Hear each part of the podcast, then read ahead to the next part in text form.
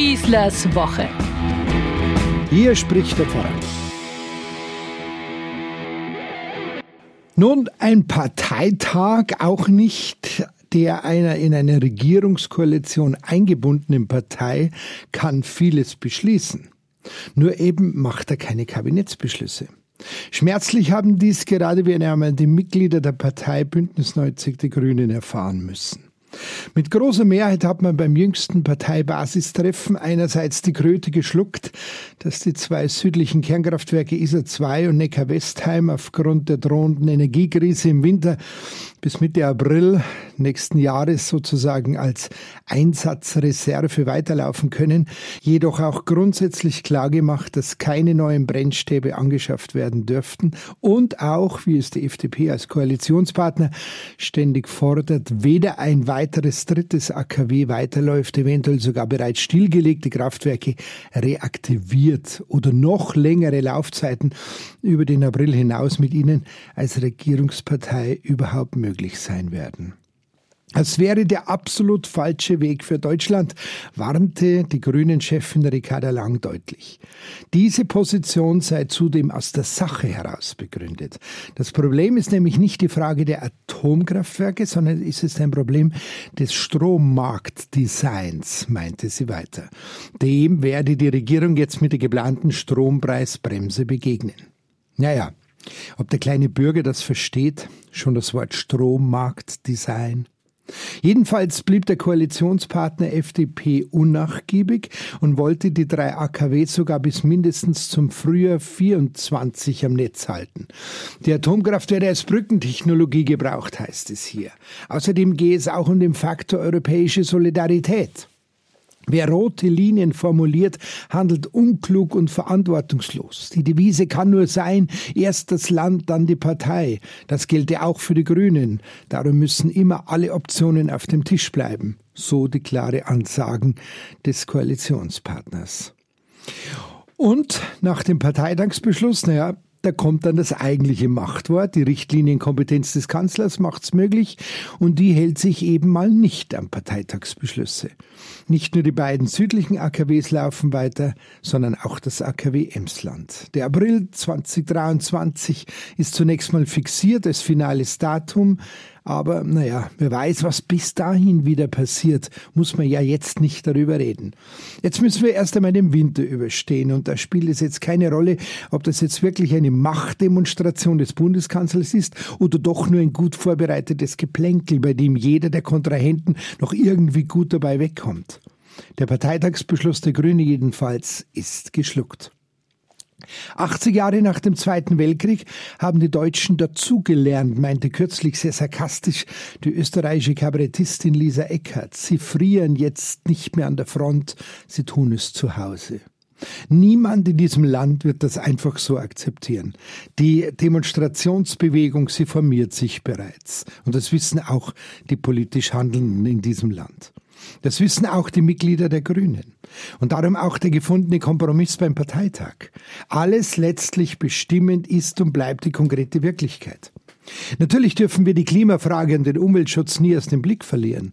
Aber die Probleme und die Herausforderungen besitzen nun mal, auch wenn sie jetzt alle geballt und auf einmal daherkommen, ein gewisses Ranking.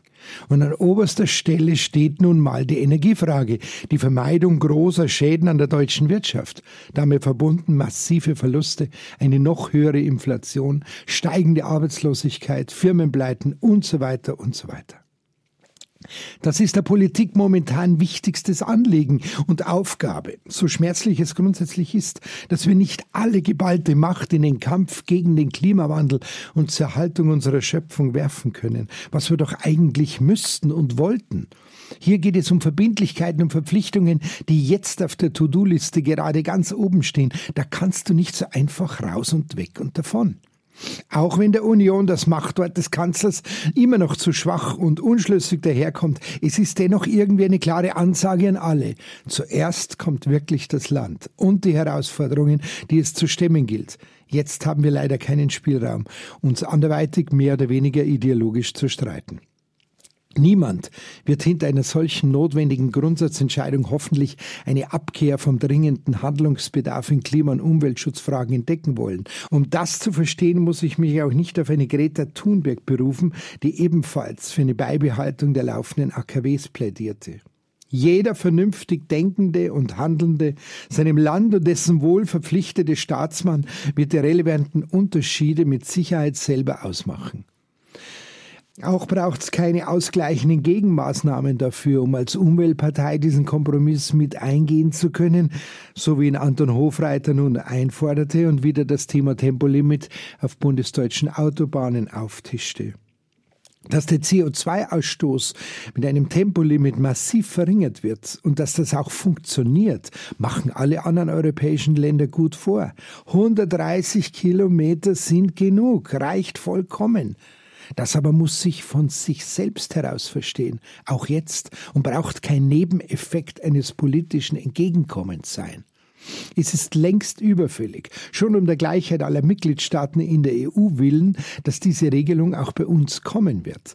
Der Natur, der Nachhaltigkeit, der Verkehrssicherheit und dem bewussten Umgang mit unseren Ressourcen gegenüber. Als Zuckerl für eine Umweltpartei braucht es diesen Schritt nicht. Es begründet sich längst aus sich selbst heraus. Es sind immer andere Interessen dafür verantwortlich, wenn so etwas nicht umgesetzt wird. Innerstaatliche wirtschaftliche Voraussetzungen hier, Stichwort Autoindustrie, und nationalstaatliche Interessen dort, wie die Verhinderung einer Gaspipeline für günstiges Erdgas aus Spanien durch Frankreich, das fürchtet am weniger Atomstrom nach Deutschland exportieren zu können. Was für ein Hickhack! Und das auch noch in diesen Kriegs- und Krisenzeiten. Politik, so heißt es, ist die Kunst, Visionen und realistisches Handeln zusammenzubringen. Das erfordert viel Flexibilität und ein ehrliches Bemühen. Stures Beharren auf grundsätzliche Vorstellungen helfen da kaum weiter. Die Grünen und mit ihnen wir alle erleben das gerade. Konzentrieren wir uns doch einfach jetzt auf die Kernaufgaben und entscheiden wir klug. Und vergessen wir bitte nicht alles andere, was da immer noch ansteht. Ich wünsche euch eine gute Woche, euer Pfarrer Schießler. Schießlers Woche, ein Podcast vom katholischen Medienhaus St. Michaelsbund und dem Münchner Kirchenradio.